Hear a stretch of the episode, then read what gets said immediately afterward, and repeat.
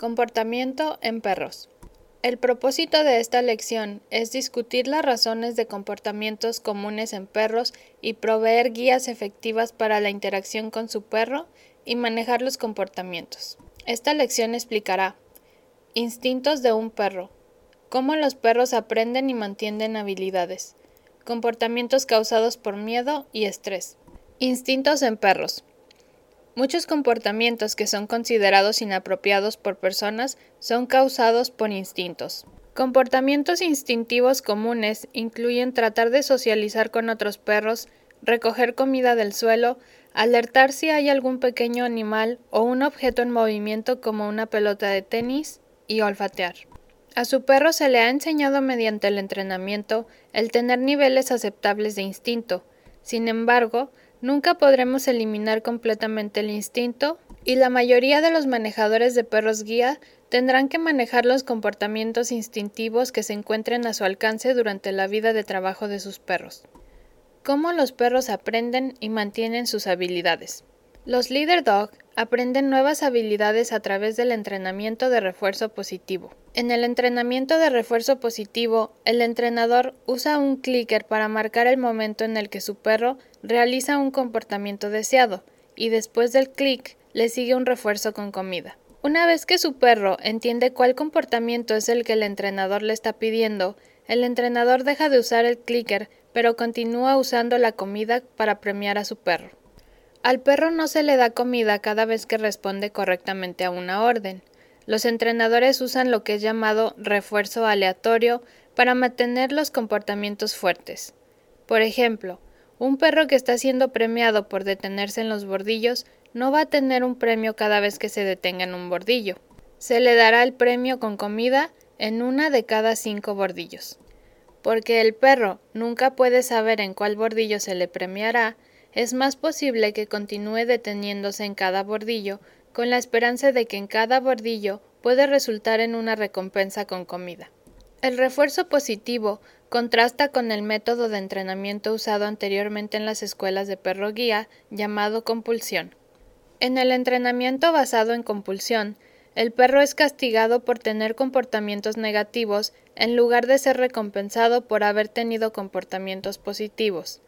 Mientras que en el entrenamiento basado en compulsión sí funcionaba, muchos estudios han mostrado que el entrenamiento basado en refuerzo positivo produce comportamientos positivos y causan menos estrés al perro.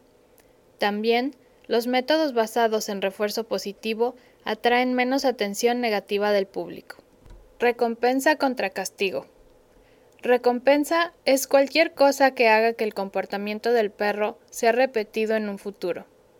La comida es la recompensa más común usada en el trabajo de guía, pero la felicitación, tanto verbal como física, puede ser también una buena recompensa para un perro.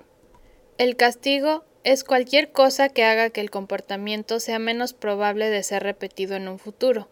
Correcciones firmes verbales y correcciones de correa apropiadas para el temperamento del perro son solo tipos de correcciones usadas por Leader Dog. Aunque el castigo puede ser efectivo en algunas situaciones, especialmente aquellos en los que se ven envueltas distracciones fuertes, el castigo puede afectar negativamente a la relación de usted con el perro si son realizadas en exceso. Generalmente es mejor encontrar la manera más positiva para reforzar el comportamiento deseable que castigar el comportamiento no deseado. Comportamientos causados por estrés o miedo. Los leader dog deben demostrar un cierto nivel de confianza y estabilidad en orden de poder pasar el programa de entrenamiento. Sin embargo, aún los perros más seguros podrán mostrar miedo en alguna ocasión. Reacciones de miedo son más comunes cuando el perro está en una situación de estrés, así como hacer la transición a un nuevo manejador en clase. Algunas de las causas comunes a la reacción por miedo son ruidos fuertes, como fuegos artificiales, truenos o camiones ruidosos, especialmente cuando el perro no puede ver la fuente. Personas que el perro percibe como anormales, una persona con vestuario inusual, personas que caminan diferente, personas corriendo, personas que observan al perro directamente. Objetos inanimados como estatuas, botes de basura en el suelo o bolsas volando. Cosas que el perro puede hacer cuando algo le da miedo Detenerse y no moverse mientras observa. Salir corriendo. Temblar. Esconderse detrás suyo. O ladrar o gruñir. Si usted cree que su perro le tiene miedo a algo, por favor tenga en mente las siguientes instrucciones. No corrija al perro. Esto le puede causar más miedo. No mime al perro. El perro puede pensar que usted también está asustado. Sea comprensivo y sea consciente de su manejo. Si el perro está asustado de una persona, salude a la persona. Si el perro está asustado de un objeto, si es posible, acérquese al objeto y tóquelo gentilmente para demostrarle que no hay que tenerle miedo.